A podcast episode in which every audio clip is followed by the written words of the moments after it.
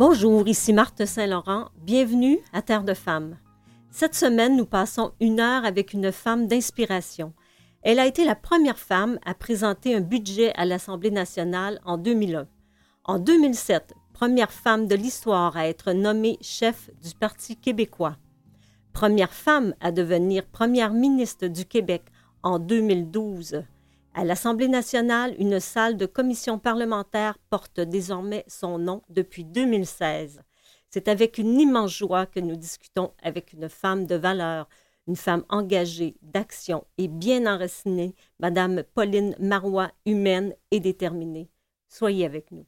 J'ai pour toi un lac quelque part au monde, un beau lac tout bleu comme un œil ouvert sur la nuit profonde, un cristal frileux qui tremble à ton nom comme un tremble-feuille à brise d'automne et chanson d'hiver, si mire le temps, si meurt et si cueille mes jours à l'endroit, mes nuits à l'envers. J'ai pour toi très loin une promenade sur un sable doux. Des milliers de pas, sans bruit, sans parade, vers on ne sait où. Et les doigts du vent des saisons entières y ont dessiné, comme sur nos fronts, les vagues du jour, fendues des croisières, des beaux naufragés que nous y ferons.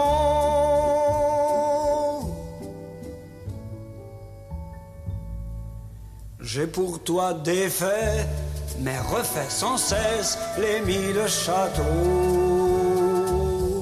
D'un nuage aimé qui pour ma princesse se ferait bateau, se ferait pommier, se ferait couronne, se ferait panier, plein de fruits moi serai celui qui te donne la terre et la lune avec le soleil.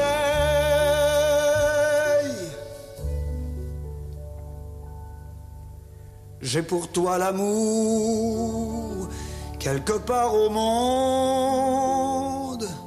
Ne le laisse pas se perdre à la ronde.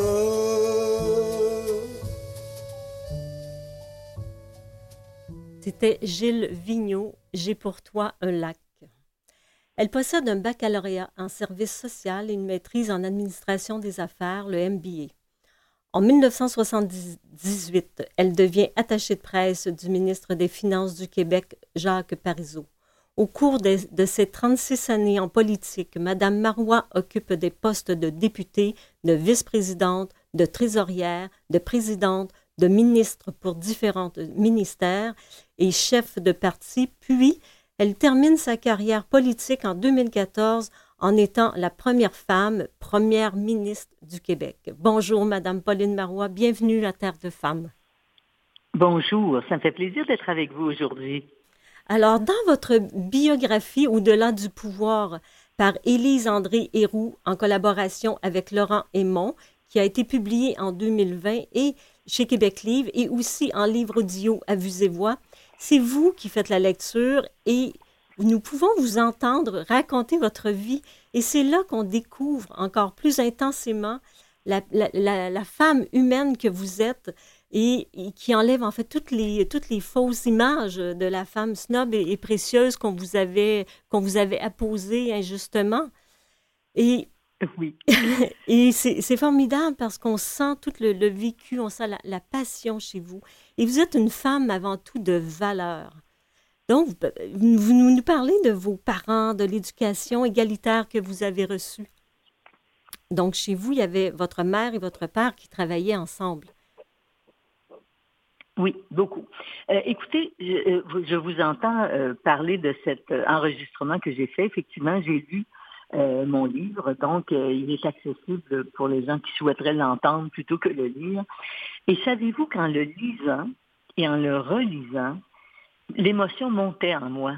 Quand j'arrivais à, des moments où je parlais justement de mon enfance, de ma jeunesse, de ma famille, et je pensais que j'allais, euh, que j'étais un petit peu, comment je dirais, pris un peu de distance par rapport à ça. Non, j'ai eu une enfance très heureuse.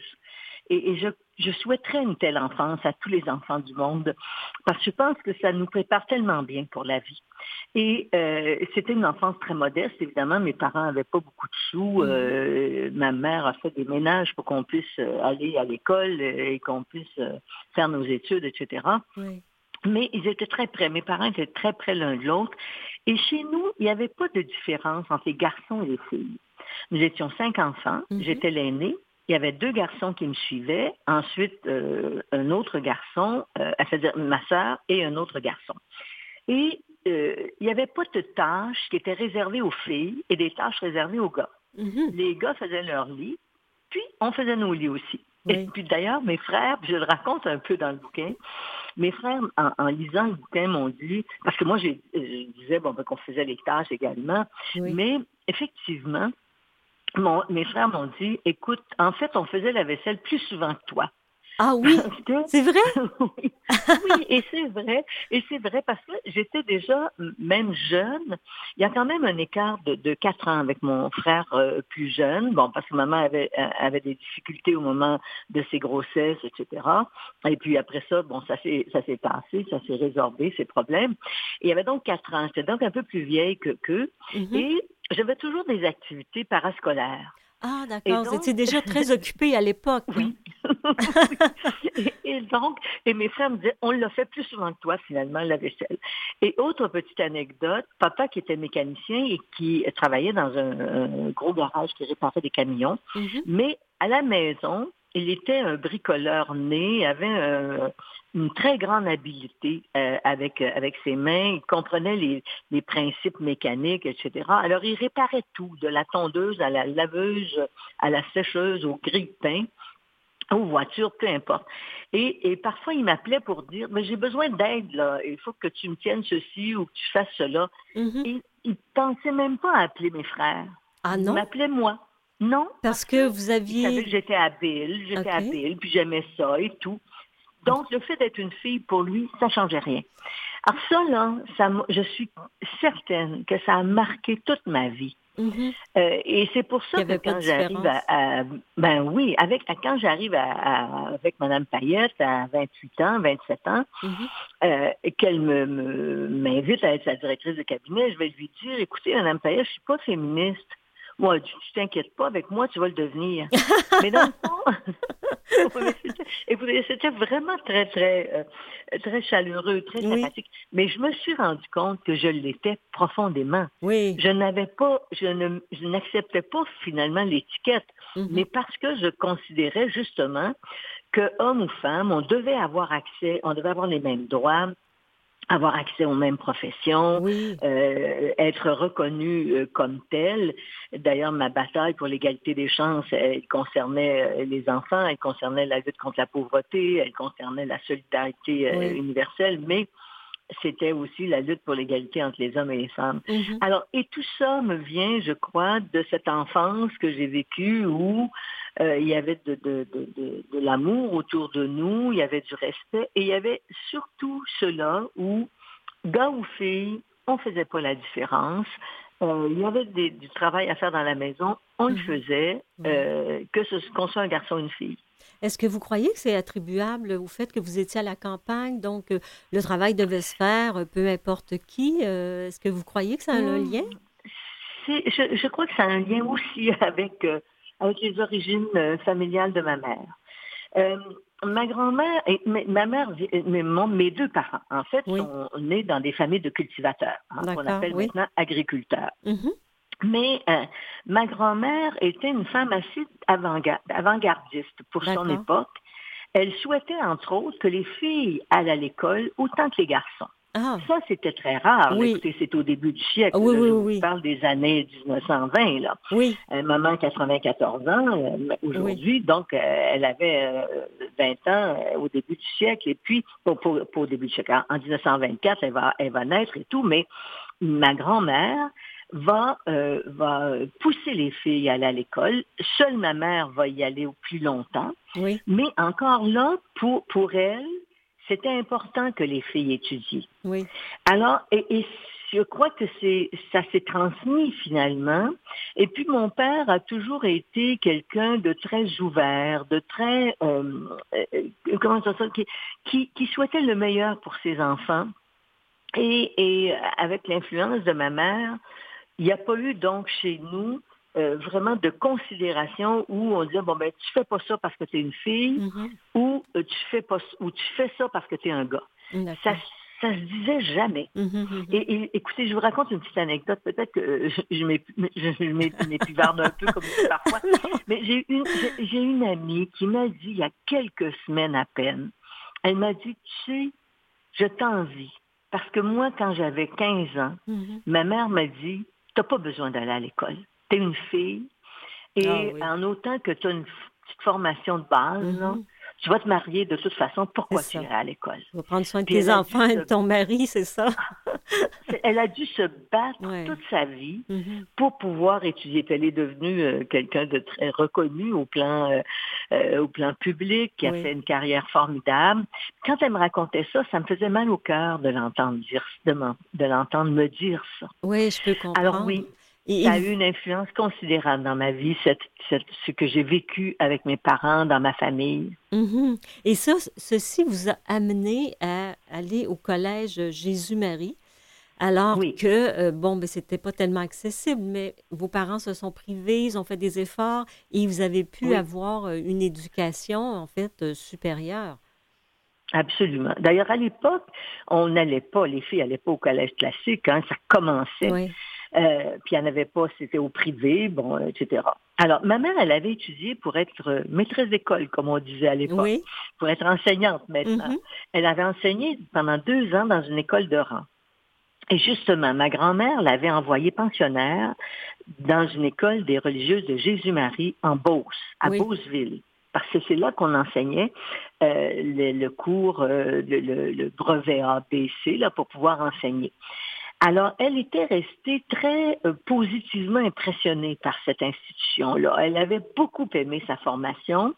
Et mm-hmm. elle m'avait dit, puis en plus, maman voulait qu'on aille pensionnaire. Elle avait des, points de vue assez arrêtés sur un certain nombre de choses. Elle voulait qu'on aille pensionnaire parce qu'elle disait, ça forme le caractère, ça vous oblige à apprendre à vivre en groupe, à être discipliné, ordonné. Bon, on l'était quand même suffisamment, mais donc on était brouillon comme tous les enfants, on laissait traîner nos choses, etc. Alors, elle va donc m'envoyer au Collège Jésus-Marie parce que pour elle, c'est l'institution qu'elle avait connue. Elle voulait que, que je fasse un cours classique. Ce euh, que vous avez fait. Hein? Dans le, oui, ce que j'ai fait, ça commençait dans les écoles publiques à mm-hmm. l'époque. Alors donc, je vais me retrouver au Collège Jésus-Marie, mais dans, dans une école qui correspond à rien de ce que j'ai je connais au plan, euh, au plan social, au plan sociologique. Vous êtes déjà différente, vous êtes déjà différente des autres à ce moment-là. Tout à fait. J'ai le mm. milieu, vous le disiez, on nous vivions à la campagne. Euh, je, n'avais pas de conscience de l'existence des classes sociales. Pour moi, tous les citoyens étaient égaux, avaient accès au même type de services. Donc, je savais bien qu'il y avait des gens plus riches, bon, etc. Mais là, je vais me retrouver vraiment dans un milieu qui très différent du mien où euh, d'abord j'ai toujours euh, envié ces, jeunes filles qui avaient euh, de la culture, qui avaient des connaissances culturelles, disons, oui. plus, pas mal plus élaborées que les miennes, qui les, connaissaient les grands, les grands artistes, les grands peintres, etc. Ça a été un choc, un très grand choc pour moi. Euh, Donc, vous avez dû. Oui, et vous avez dû faire votre place. On va s'arrêter ici quelques minutes et on reprend tout de suite après avec la place que vous allez prendre au collège. D'accord.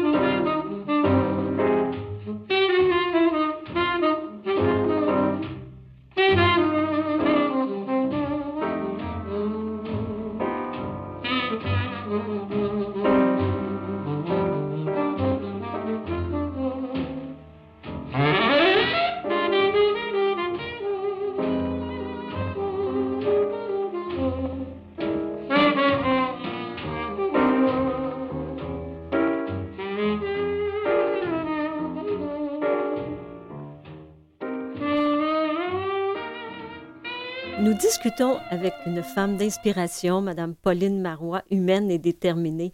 Madame Marois, euh, juste avant la pause, on parlait de la place que vous allez prendre au Collège Jésus-Marie. Et déjà, on sent la femme engagée que vous êtes. À 12 ans, vous devenez présidente de votre classe. Rien de moins. Oui, rien de moins. Mais euh, un peu comme je l'expliquais tout à l'heure, il y avait une telle différence. Ça se voyait dans mes vêtements, ça se voyait dans mes, mes, mes façons de m'exprimer, etc. Euh, euh, et, et, je sentais aussi ce regard un peu différent qu'on posait sur moi, que les religieuses posaient sur moi, que même camarades posaient sur moi. C'est que là, je venais d'un milieu ouvrier, alors qu'ils étaient, euh, pour, pour l'essentiel des, des, jeunes filles qui étaient là, ils étaient filles de médecins, d'avocats, de députés, oui. Mhm. avaient un milieu familial assez aisé finalement. J'étais pas malheureux chez moi, là, je mm -hmm. non, non. clair, mais disons qu'on nageait pas dans le Hein? Alors, oui, oui. la mère cousait mes vêtements et puis... Euh, D'où la différence. Hein. il fallait prévoir les fins de mois. oui. Mais alors, il y avait une différence très, très évidente, le regard qu'on portait sur moi, la façon dont je m'habillais, etc. Mm -hmm. oui. Et on dirait que ce qui a, euh, ce qui m'a stimulé à ce moment-là, c'est qu'il fallait que je me démarque d'une autre façon. Oui. Et, et me démarquer d'une autre façon, c'était de leur de leur dire à mes camarades, je peux être aussi bonne que vous, finalement. Mm -hmm. oui. Alors, ça a été, au lieu d'être un élément qui m'a, euh, si on veut, Freiné. écrasé ou marginalisé, oui. ça a été l'inverse. Ça m'a Oui. stimulé dans un sens. Puis je me suis rendu compte aussi que toute la vie, je vais être un, euh, un peu stimulée de cette façon-là par une sorte de compétition, dans un sens qui n'est pas mauvais tant que ça ne devient pas une obsession. Oui, en Mais- effet. Mais c'est comme si vous Ouais. preniez les faiblesses que vous, euh, que vous voyez, que vous anticipez, et vous en faites une force. C'est exactement ça. Euh, euh, construire à partir de ce qui aurait pu être quelque chose qui me tirait vers le bas, Oui. qui allait m'amener vers le haut. Vous, ça vous propulsait. C'est ça. Et puis, évidemment, il y avait quelque chose chez moi qui va rester toute la vie. D'ailleurs, j'ai toujours euh, aimé rendre service. Papa était comme ça, maman était comme ça, maman a gardé les enfants de ses sœurs, euh, papa faisait du bénévolat dans toutes sortes d'organisations, de, de, de Marguillier à la Plume Rouge qui était l'ancêtre de, euh, voyons, de Centraide aujourd'hui. Oui. Euh, il était à sa caisse populaire. Le goût de servir. J'ai Oui. toujours eu ça profondément ancré chez moi. Et donc, ça s'est combiné à, ce, à cette volonté de me démarquer, puis d'être utile Et, de vous- euh, avec ce que j'avais comme talent, Oui. comme potentiel. et par Et- chance. et- oui, allez-y. oui, et- mais, et mes, mes camarades ont accepté ce, ce leadership-là aussi, peut-être parce qu'il était euh, dire, un, un leadership qui n'était pas euh, d'autorité, qui n'était pas autoritaire. Un- je pense que c'est un leadership qui s'exerçait avec, c'est un mot bien à la mode actuellement, mais avec bienveillance. si Oui, tout à fait. Et c'est ce qui vous a Et- amené aussi à défendre la cause des femmes. Vous avez été à plusieurs reprises euh, euh, ministre de la condition féminine? Oui, absolument. C'est ce qui m'a amené à défendre la cause des femmes, à, à défendre la cause des gens démunis, mal pris, à lutter contre la pauvreté, mais pour les femmes en particulier, parce que, euh, évidemment, j'ai bien été obligée de constater que si moi j'avais eu une expérience qui avait plutôt été valorisante comme Oui. jeune fille, comme enfant, Mhm. dans ma famille, ce n'était pas le cas ni le lot de la majorité des femmes, bien au contraire. Oui, Et évidemment, j'ai force était de constater qu'il y avait des écarts considérables entre les revenus des femmes et des hommes, la pauvreté des femmes, Mhm. l'accessibilité à des emplois euh, de responsabilité, à des euh, emplois de, de gestion, oui. enfin à l'université. Maintenant, on peut se réjouir et euh, tous les jours, j'applaudis à cette situation Mhm. où on a plus de femmes dans les universités, Oui. dans les cégeps, que Mhm. d'hommes même. Oui, Euh, mais ce n'était pas le, le lot. Moi, quand j'ai fait mon MBA, on était huit filles sur 80. oui, c'est très euh, peu. hein. pas très, très. Non, c'est ça. très hein. Puis votre, votre, votre envie de vous engager, c'est parce qu'on oublie souvent qu'avant d'être, euh, avant, avant d'avoir été une femme politique, vous avez été dans le domaine social. Donc, vos études sont dans le travail social. Et c'est votre implication et c'est la volonté de vouloir changer les choses qui vous ont amené, en fait, en politique. Ça m'a c'était la base et l'essentiel de ma motivation, euh, de la motivation de mon engagement. Vouloir changer les choses, un, pour, quand euh, cette, cette euh, cet apprentissage que je fais de, ou cette, cette connaissance que j'acquiers de l'existence des classes sociales quand mm-hmm. j'arrive au collège va être un choc pour moi, mais c'est pas un choc, encore une fois, qui va m'empêcher d'agir, au contraire, ça va me stimuler. Et, et je viens d'un milieu modeste, mais où euh, encore une fois, on valorisait beaucoup l'éducation. Puis je voyais bien que mes petites camarades, puis mes, mes copines de classe du niveau euh, primaire n'allaient pas avoir le même, euh, la même possibilité que moi, parce que je suis la, y en a, on, nous sommes deux jeunes filles qui allons partir de notre petit village de Saint-Rédempteur, Saint-Étienne, pour aller au collège. Et Suzanne, ma, ma, copine, elle va quitter au bout de quelques années. Mais je vois bien que toutes les autres personnes ne vont euh, décider d'aller à, l'école très longtemps, va mm-hmm. faire son secondaire 5. Bon, ça va commencer évidemment à ce moment-là. Mais, et, et, et ça va m'imprégner profondément c'est-à-dire ça va imprégner chez moi cette volonté de vouloir changer les choses pour plus d'égalité, pour un meilleur partage de la richesse. Et, si j'ai fait de la politique, j'en ai fait pour cette raison-là. Mm-hmm. Pour le pays du Québec, ça c'était ma... Évidemment, c'est un, engagement de tous les instants parce que je, je, crois que nous mériterions, nous devrions avoir notre État, être un pays libre. Oui. Mais l'autre volet de mon engagement est lié vraiment à la lutte pour l'égalité des chances. Et l'égalité des chances, c'est d'abord l'égalité entre les hommes et les femmes.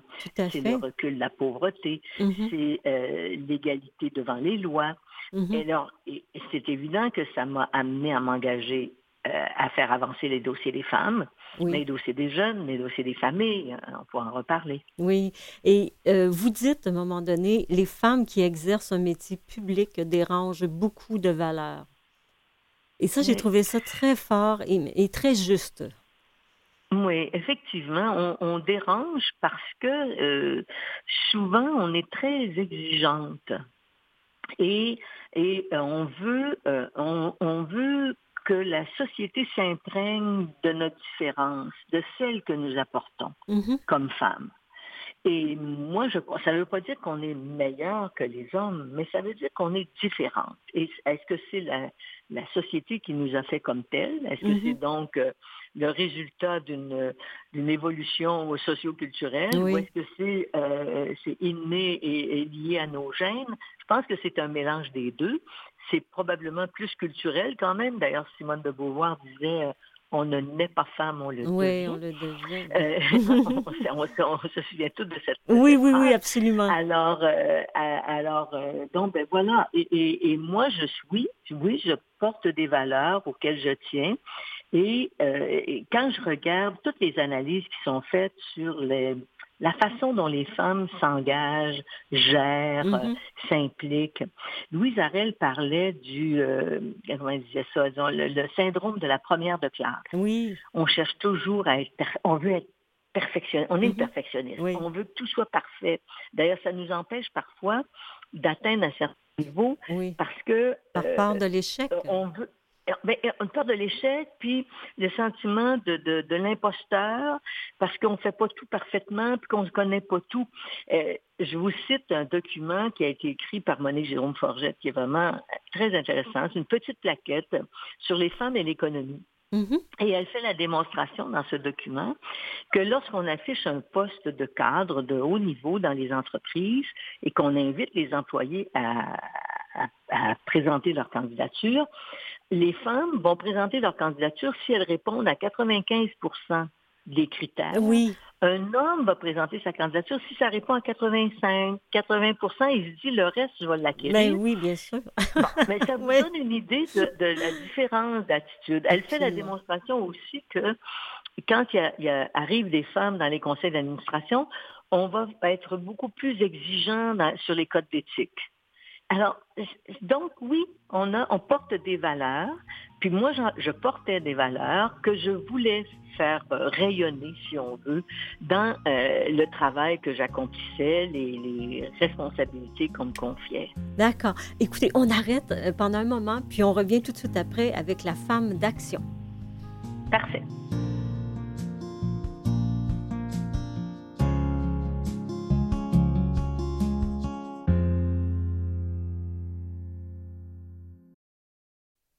Vous écoutez Terre de femmes avec Marthe Saint-Laurent. Vous pouvez écouter nos émissions sur le site de Canalem sur vuesetvoix.com et en balado. Nous poursuivons notre entretien passionnant avec notre femme d'inspiration, Madame Pauline Marois, humaine et déterminée.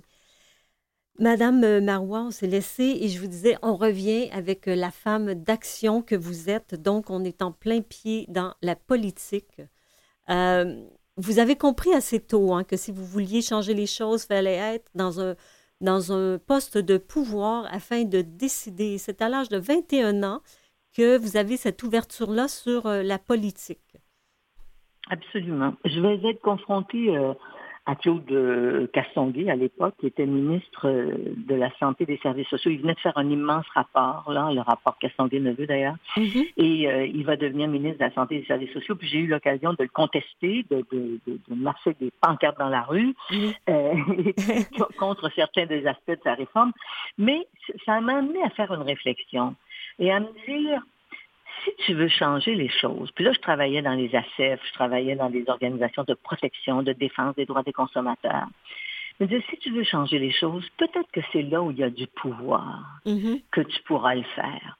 Et cette idée a germé, j'avais 21 ans, effectivement, j'étais toute jeune, et cette idée a germé à ce moment-là, mais c'était tellement loin de moi que l'action politique. Mm-hmm. Quand je dis ça, je me dis, j'espère qu'il y a des femmes, puis des jeunes femmes qui nous entendent, puis qui, que ça va peut-être inspirer ou donner le goût. Oui. Je n'avais pas d'expert, mais mes parents ne euh, pouvaient même pas imaginer que je puisse être un, jour élu député. Mm-hmm. C'était tellement loin de mon univers.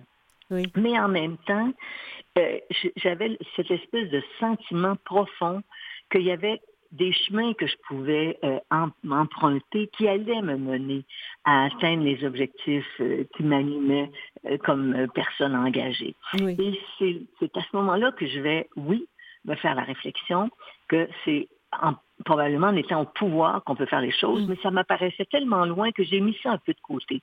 Et c'est plus tard, quand le Parti québécois est arrivé au pouvoir, et comme j'étais souverainiste, je suis toujours, oui. Euh, et je me disais, oh, ils vont faire la souveraineté, puis je serai pas là.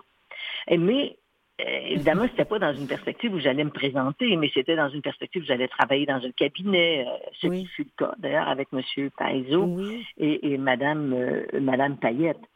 Mais si vous posez la question, est-ce que c'est vrai que le pouvoir, ça permet de changer les choses, moi je vais vous dire à 150% Bien sûr. Oui. Il y a des. Par contre, je vous dirais, il y a des gens qui ont peur du pouvoir et mm-hmm. ils ont l'impression que ça corrompt, que euh, ben, c'est vrai, c'est un peu l'image qu'on a aussi à regarder. Euh, malheureusement, c'est pas c'est pas c'est pas tout le monde. Puis c'est vrai que dans ce sens-là, votre votre livre fait du bien parce qu'effectivement, on voit, euh, en tout cas à l'époque, qu'il y avait une politique qui était faite avec des valeurs. Et après, on continue à dire que c'était pas tout le monde, mais il y en avait quand même beaucoup plus qu'on pense. Qu'il y avait des gens comme vous avec des valeurs, avec le goût de changer les choses, avec le goût d'aider, d'améliorer. Et ce qui est bien dans votre livre aussi, vous dites que, en fait, quand on prend des décisions, on ne peut pas faire plaisir à tout le monde. Et c'est vrai que vous avez été jugé, vous avez été critiqué pour les décisions que vous preniez, mais c'est toujours au mieux de, de, ce que, de vos valeurs, euh, ce que vous souhaitiez pour les autres dans l'égalité.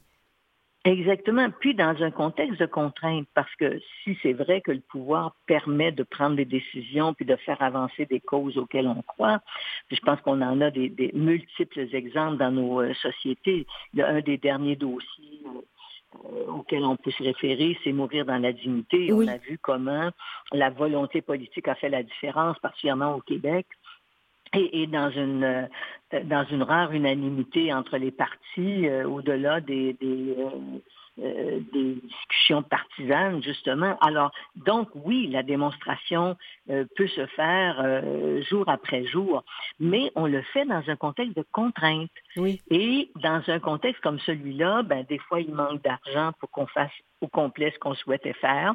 D'autres fois, les gens sont tellement en désaccord avec les changements qu'on propose qu'on doit atténuer ces propositions-là pour qu'elles puissent passer la rampe et qu'au moins on fasse un pas dans la bonne direction.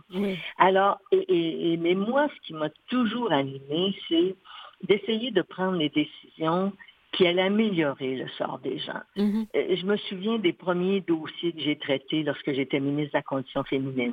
C'était, écoutez, l'éducation à la sexualité dans les écoles. Ah oui, On, est, ah, on revient avec ce débat-là maintenant. oui. Euh, ça a été, euh, lorsque j'étais à la main-d'œuvre et sécurité du revenu, ça a été des projets pour permettre à des jeunes bénéficiaires d'aide sociale de pouvoir utiliser le revenu qu'ils ils allaient chercher, enfin la- l'allocation qu'ils allaient chercher à l'aide sociale, en, la- en augmentant celle-ci pour que Mhm. ces jeunes-là puissent retourner à l'école. Parce que on l'a oublié, mais au début des années 80, il y a eu une crise économique majeure Oui, où il y avait des taux de chômage de 20-25% chez les, les jeunes et où ils se retrouvaient avec- à l'aide sociale sans avoir fini leur secondaire 5. oui. Alors donc, on avait, j'avais transformé ce, ce, ce, ce- ce programme finalement avec l'aide d'Ottawa. D'ailleurs, j'avais signé une entente avec euh, Catherine Bégin, qui était à ce moment-là ministre, pas Catherine, Monique Bégin, qui était à ce moment-là ministre de la Santé dans le gouvernement euh, fédéral.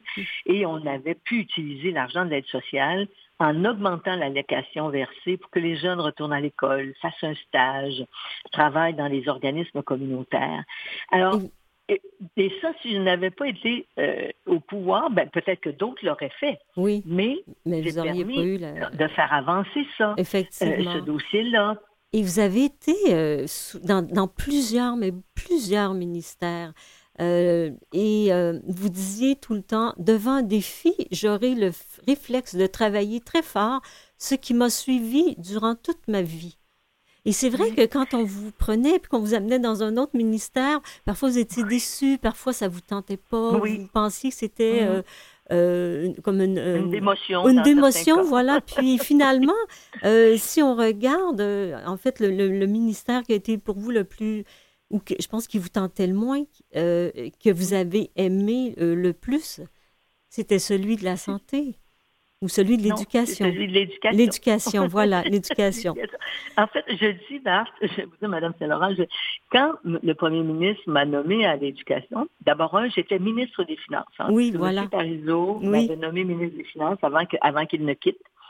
J'étais très fière de ça, évidemment. C'était mon ancien professeur, mon ancien patron. Et puis, euh, c'est une énorme fierté pour moi que de devenir ministre des Finances. Et quand arrive Lucien Bouchard, après le départ de M. Parizeau, M. Bouchard va me nommer à l'éducation en me disant, écoute, euh, Pauline, pour moi, c'est le ministère le plus important. Mais là, j'ai pleuré toutes les larmes de mon corps. En fait, je l'ai fait aussi quand je suis partie. Quand je suis, partie. Quand je suis arrivée, quand je suis repartie. Euh, parce que, un, c'était une démotion de partir des finances, de s'en aller à l'éducation. Mhm. Oui, pour moi, à mes yeux. Mais en même temps, mes collaborateurs et collaboratrices me disaient, écoute, es-tu consciente que c'est, c'est l'avenir de nos enfants, c'est l'avenir de notre société? Mhm. Ça m'a réconcilié rapidement parce que j'ai pensé à mes enfants Oui. aussi. Puis je me disais, bon, si je peux être utile. Alors, ça aussi, ça a été le réflexe tout le temps. Mhm. Quand j'arrivais dans un nouveau ministère, parfois j'étais très déçue. J'ai été très déçue de, de quitter l'éducation et d'aller à la santé. J'ai aussi pleuré toutes les larmes de mon corps. Mais une fois qu'on nous confie une responsabilité, Oui. moi j'ai toujours pensé qu'on ne devait jamais travailler à reculons. Mhm. Je donne un cours euh, à des, des jeunes gestionnaires et à l'occasion, une séance, et puis je leur dis, quand vous, vous n'aimez plus votre travail, Oui. ou quand vous, vous, vous ne sentez plus qu'il y a de défis et que vous vous dépassez et que vous allez essayer de trouver autre chose. Je sais Mhm. que des fois, c'est pas nécessairement facile, mais alors moi, j'avais pas le choix parce que c'était le premier ministre qui me confiait ces mandats-là. Oui. Et donc, mais une fois qu'il me l'avait confié, je me disais, tu, tu as une responsabilité. Mhm. Donc, et, et La femme engagée, hein? a- La femme oui, engagée, on s'engage. On ne fait bien, on ne fait bien ce que l'on fait que si on aime le faire, Oui. que si on le fait avec passion.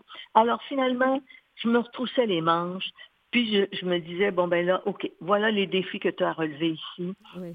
Essaie de voir comment tu peux faire avancer les choses, qu'est-ce qu'il y a à corriger, à réajuster, à, planifier, à proposer. Et à, Alors, et à force de comme ça que défis, j'ai agi.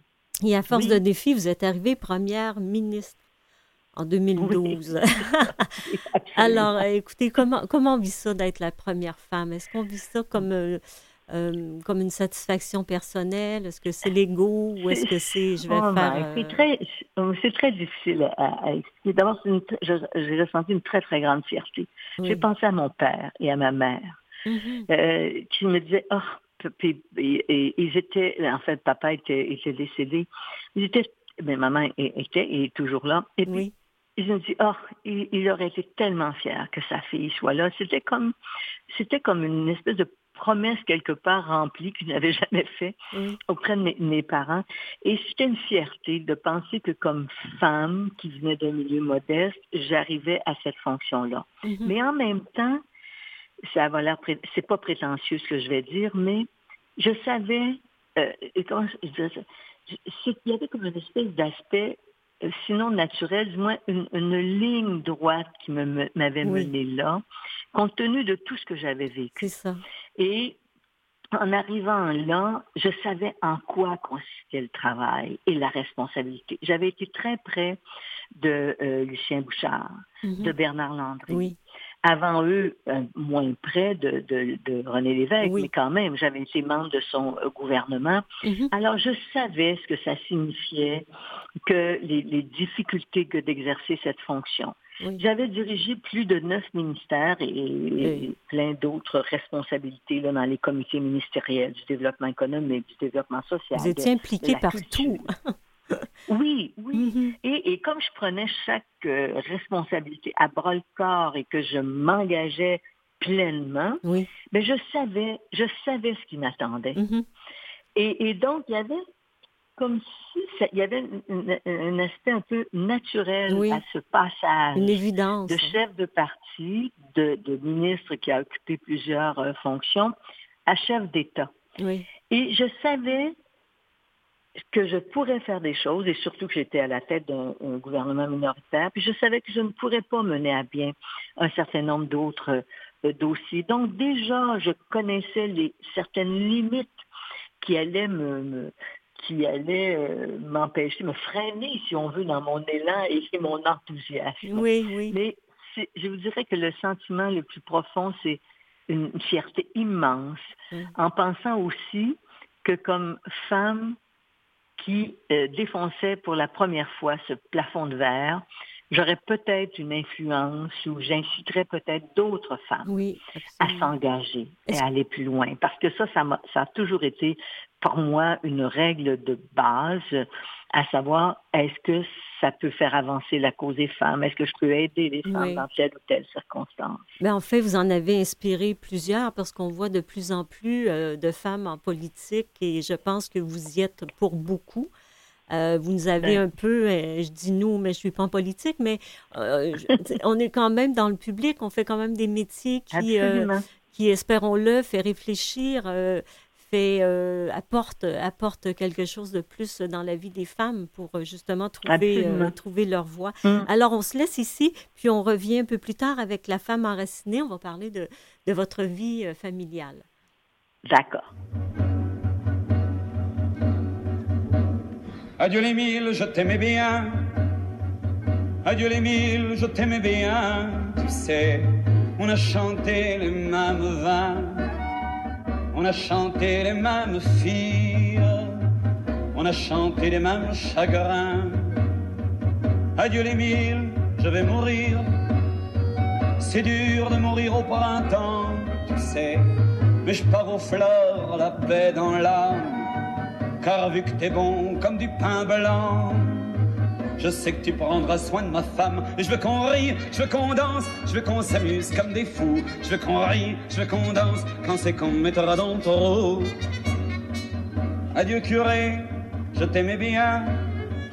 Adieu curé, je t'aimais bien. Tu sais, on n'était pas du même bord, on n'était pas du même chemin mais on cherchait le même port. Adieu curé, je vais mourir. C'est dur de mourir au printemps, tu sais. Mais je pars aux fleurs, la paix dans l'âme. Car vu que t'étais son confident, je sais que tu prendras soin de ma femme. Je veux qu'on rie, je veux qu'on danse, je veux qu'on s'amuse comme des fous. Je veux qu'on rie, je veux qu'on danse quand c'est qu'on me mettra dans le trou. Adieu l'Antoine, je t'aimais pas bien. Adieu l'Antoine, je t'aimais pas bien, tu sais. J'en crève de crever aujourd'hui. Alors que toi, tu es bien vivant et même plus solide que l'ennui. Adieu l'Antoine, je vais mourir. C'est dur de mourir au printemps, tu sais, mais je pars aux fleurs, la paix dans l'âme, car vu que t'étais son amant, je sais que tu prendras soin de ma femme. Je veux qu'on rie, je veux qu'on danse, je veux qu'on s'amuse comme des fous. Je veux qu'on rie, je veux qu'on danse quand c'est qu'on me mettra dans le trou. Adieu ma femme, je t'aimais bien. Adieu ma femme, je t'aimais bien. Tu sais, mais je prends le train pour le bon Dieu. Je prends le train qu'avant le tien. Mais on prend tous le train qu'on peut. Adieu ma femme, je vais mourir. C'est dur de mourir au printemps, tu sais. Mais je pars aux fleurs, les yeux fermés, ma femme. Car vu que je les ai fermés souvent, je sais que tu prendras soin de mon âme. Et je veux qu'on rie, je veux qu'on danse, je veux qu'on s'amuse comme des fous. Je veux qu'on rie, je veux qu'on danse quand c'est qu'on me mettra dans le trou. Le moribond de Jacques Brel. Oui. Euh, Vous aimez bien cette chanson-là, Madame Marois, je crois. Oui, je suis, euh, je suis une fan absolue de Jacques Brel.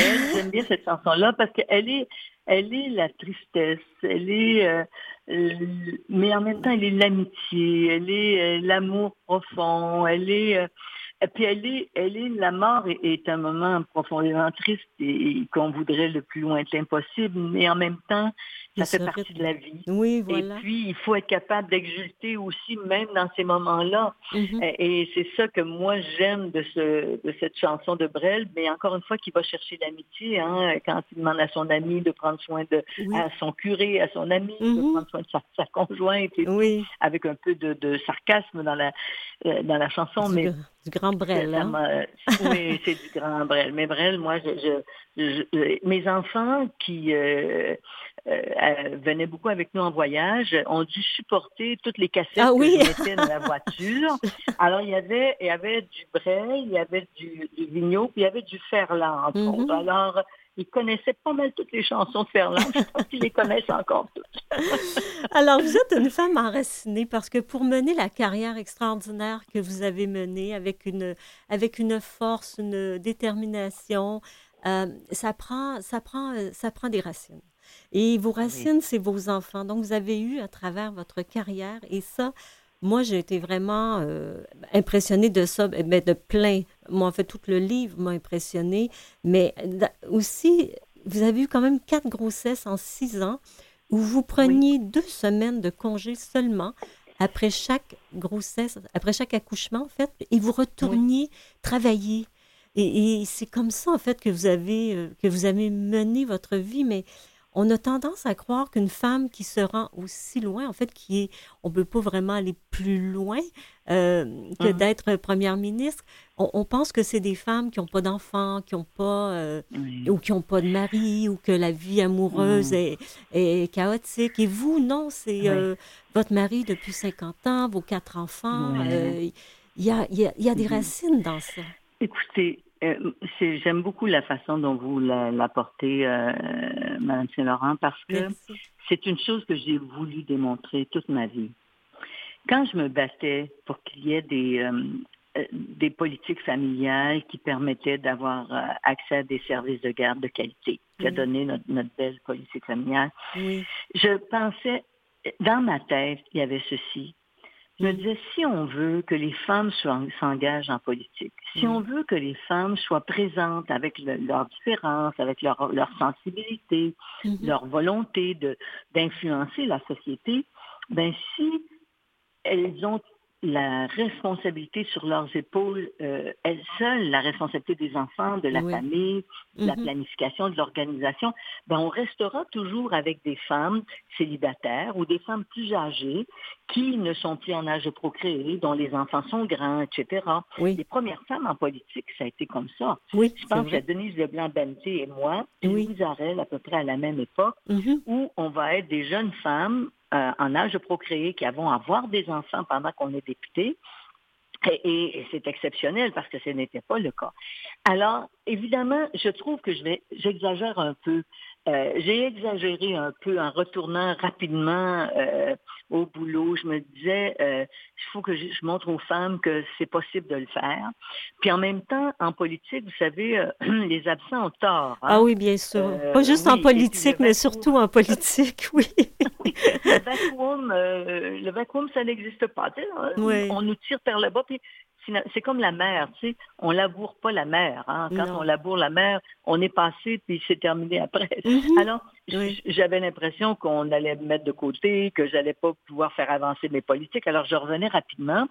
Mais en même temps, je me dis, c'était un mauvais exemple parce que pour certaines femmes, ça paraissait inaccessible de pouvoir faire ça. Alors, ça avait un contrepoidt euh, plus négatif. Mais je vais revenir sur le côté positif je me suis donc battue pour qu'il y ait des politiques familiales qui allaient permettre aux femmes d'avoir le choix, d'avoir des enfants, d'avoir une, euh, euh, profession, d'être sur le marché du travail, d'occuper des, postes de responsabilité. Mais il y a une chose que j'ai faite, par exemple, quand j'avais 20 ans, mm-hmm. que je me suis mariée. Pour moi, c'était un sine qua non. Nous allions partager les tâches. Il n'était pas question mm-hmm. que je me sente seule responsable de la famille. Et quand on a eu des enfants, c'est huit ou neuf ans plus tard, euh, par rapport à notre, notre mariage. On s'est mariés à l'époque. Et habillé en mauve, euh, hein? pour, pour, marquer votre différence. Marquer la différence. Mais pour moi, c'était évident que s'il n'y avait pas eu cette entente avec mon conjoint, cette, volonté de partager, oui, de partager les tâches, je n'aurais pas eu d'enfant ou j'en aurais eu avec quelqu'un d'autre, mais peu importe. Alors, et, donc, euh, oui, pour moi, ça a été euh, essentiel. Puis j'ai encore le goût de dire aujourd'hui à, à, toutes les femmes qui nous écoutent et qui ont des enfants ou qui en veulent, qui voudraient faire de la politique, mm-hmm. Essayez de lâcher prise. Oui. Vous n'êtes pas responsable de tout dans votre maison. Puis quand vous, vous êtes dans des fonctions comme celles que j'ai occupées, ben, vous avez un revenu quand même relativement décent. C'est pas pas euh, le Pérou, mais c'est quand même un bon revenu. Vous pouvez avoir de l'aide. Demandez-en, n'hésitez pas à le faire. Puis lâchez prise. Votre maison est peut-être un peu plus en désordre parce que vous n'êtes pas là, c'est pas grave. Mm-hmm. Euh, est-ce que vos enfants sont bien, sont aimés, sont pris en charge correctement? Moi, j'avais un conjoint formidable qui faisait des lunchs le matin, qui allait chez le médecin, qui, qui allait chercher les bulletins, etc. Je dis, il en a fait plus que moi parfois. Mais je me surprise, je me surprise quand même. Mais euh, alors, c'est possible, mm-hmm. mais il faut qu'il y ait des conditions de base. Moi, les conditions au plan sociologique, c'était qu'il y ait des services de garde, qu'il y ait des congés parentaux. Oui. On a réussi. Oui. J'ai tellement fière de ça. Oui, avec Et l'autre côté, c'est plus l'aspect personnel de l'engagement, à savoir lâcher prise, euh, accepter que euh, nos enfants vont être bien aussi avec d'autres que nous, mm-hmm. euh, mais que nos conjoints soient engagés, impliqués, partagent avec nous et les moments heureux et les moments plus, plus difficiles. Alors, et ça, c'est sûr que je racontais mon enfance au début de l'émission. C'est sûr que ça m'a donné des ailes à cet égard-là. Oui, la base était bonne. Hein? La base était bonne, la base était bonne. Alors, et, voilà. Mais si un message que je, veux laisser aux femmes à cet égard-là, c'est faites-vous confiance, mhm. lâchez prise. Oui. Tout ne sera pas fait comme vous le souhaitez dans votre maison, mais c'est pas, pas grave. c'est un détail. Un et, détail. et Madame Marois, 71 ans, avec la vie passionnante que vous avez eue, euh, quel est le regard sur cette vie-là qui a été la vôtre? D'abord, c'est 72, soit du temps. Ah oui, c'est vrai, oui. oui, je viens d'avoir oui. Mais non, non, je m'amuse. Comme vous voyez, j'ai décidé que c'était inéluctable, que je ne pouvais pas me battre contre l'âge. Donc, il fallait que j'essaie de rester en forme, en santé, de bonne humeur, pour pouvoir vivre le plus longtemps possible euh, avec mhm. mes enfants et mes petits-enfants. Le regard que je porte, c'est... Euh, j'ai une, très grande, euh, un très grand bonheur finalement qui m'envahit parce que je suis fière de ce que j'ai fait. Je le dis bien humblement, puis parce que je pense que j'ai pu faire la différence dans la vie des gens.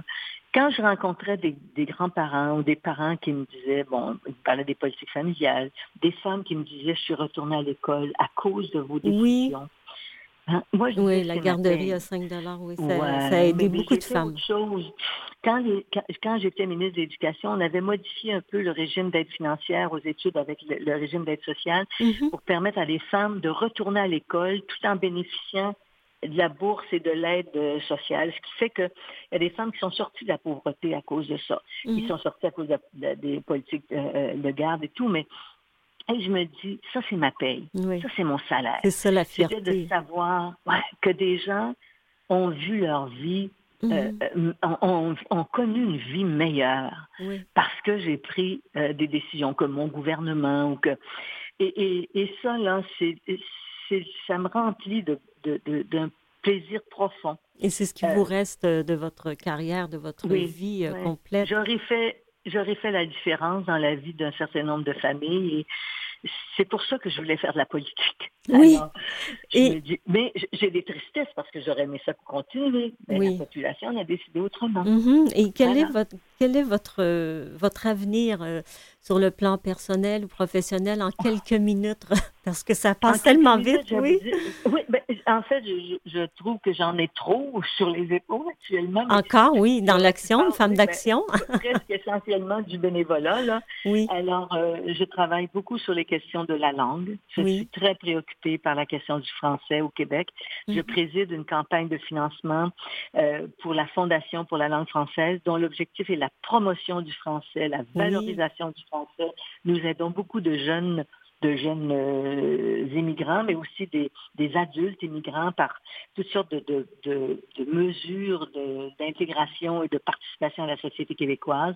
Je suis intéressée dans le monde, au monde culturel. Mm-hmm. Euh, j'ai aidé un peu le village, voyons, l'école euh, en chanson de Petite euh, Vallée. Oui, la Petite Vallée. Et je suis impliquée auprès des jeunes, un très beau, un très beau mouvement qui s'appelle Force Avenir. Mm Ce sont des, des, jeunes dont on reconnaît les réalisations qui sont dans les euh, universités, les cégeps et même la persévérance dans le cas du secondaire. C'est un projet formidable qui existe. C'est une institution formidable qui permet à des jeunes d'être reconnus pour leur engagement dans leur milieu. Et c'est formidable alors, je préside un comité de jury et je suis porte-parole pour les jurys. vous êtes toujours dans votre mission, hein? vous êtes toujours dans votre mission hein, de l'éducation, d'aider les jeunes. Mais, mais c'est tout le temps que nous avons et j'aurais bien passé une autre, une autre heure avec vous. Euh, écoutez, merci beaucoup, Madame Marois, d'avoir été avec nous. C'est euh, vraiment extraordinaire. Je recommande la biographie de Madame Pauline Marois, Au-delà du pouvoir, publié chez Québec Amérique, est disponible également en livre audio un livre touchant et éducatif qui retrace la vie politique québécoise. On apprend énormément, tout est là. Alors, euh, je remercie aussi l'équipe sans qui cette émission ne serait pas possible. Lynn Roy à la recherche, Mathieu Tessier à la mise en onde et Louis Garon, chef d'antenne à Canalem. Un merci tout particulier à vous qui nous écoutez. Je vous souhaite une agréable semaine et je vous partage cette citation de mon invité. Chaque fois qu'une femme réalise une première, qu'elle brise un plafond de verre, ce sont toutes les femmes qui y gagnent. Ici Marthe Saint-Laurent qui vous dit à la semaine prochaine.